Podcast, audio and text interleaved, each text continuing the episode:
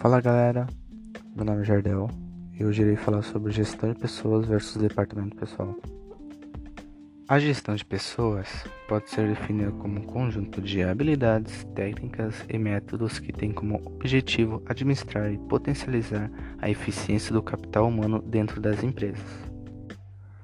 As técnicas de gestão de pessoas foram então desenvolvidas por especialistas a fim de evitar a perda de talentos e produtividade. A ideia central é administrar bem o capital humano, facilitando o alcance de objetivos. Através de uma série de teorias, principalmente baseadas na psicologia organizacional, foram definidas uma série de práticas que possibilitam melhor administração de recursos humanos. Assim nasceu a gestão de pessoas, que tem base no envolvimento, capacitação e desenvolvimento dos colaboradores de uma empresa. É possível evitar muitos problemas durante a contratação do profissional. Ainda no processo seletivo, é viável identificar características que agregam ou não valor à empresa. Investir em treinamentos e desenvolvimento dos colaboradores é bom para todos. A empresa poderá contar com uma mão de obra cada vez mais qualificada e especialista. O trabalhador, por sua vez, tem a oportunidade de desenvolvimento pessoal e sente-se valorizado pela organização. Como vimos, a gestão de pessoas está fortemente ligada ao manejo da equipe, aumento do bem-estar do colaborador e melhora do ambiente de trabalho. Para alcançar esses objetivos, a gestão de pessoas conta com sete pilares essenciais. Primeiro pilar: motivação. A motivação é importantíssima para o ser humano. É ela quem nos coloca em movimento e possibilita nosso crescimento profissional e pessoal. Sem motivação, nossa sociedade inteira não poderia ter sido construída. É por isso que, para garantir o bem-estar no trabalho, ela é essencial. Colaboradores desmotivados são um problema para uma organização. Isso pode afetar a motivação das equipes. Lidar e identificar qual problema é essencial. Segundo pilar, comunicação. A comunicação é fundamental para a gestão de pessoas.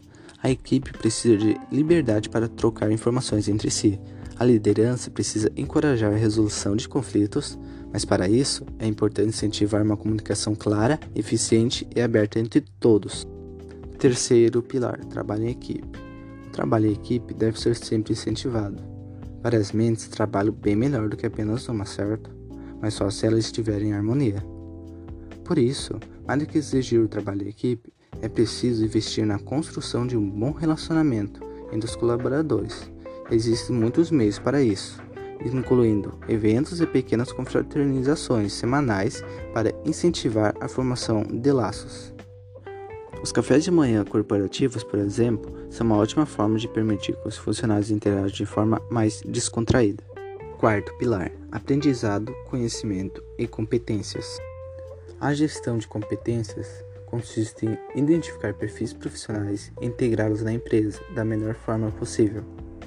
Cada organização possui sua própria cultura ambiente, seus valores e estilo de gestão. Para garantir que o colaborador se sinta bem no ambiente de trabalho, é preciso encontrar pessoas que tenham valores compatíveis. Quinto pilar: capacitação, treinamento, desenvolvimento e evolução. Essa parte é importante por se tratar da valorização do colaborador, um funcionário que recebe treinamentos e cursos do local onde trabalha estará mais capacitado para exercer bem sua função, assim trazendo benefícios para a empresa. Mostrando para o colaborador que ele é importante, ele se sentirá valorizado em seu local de trabalho, aumentando a sua confiança. Isso é um dos fatores que mais aumenta a qualidade de vida do funcionário. Bem, é uma troca. Sexto pilar: participação. Ainda na temática de valorizar o profissional, a participação nos processos de tomada de decisão é essencial. Cada um tem um ponto de vista diferente para oferecer.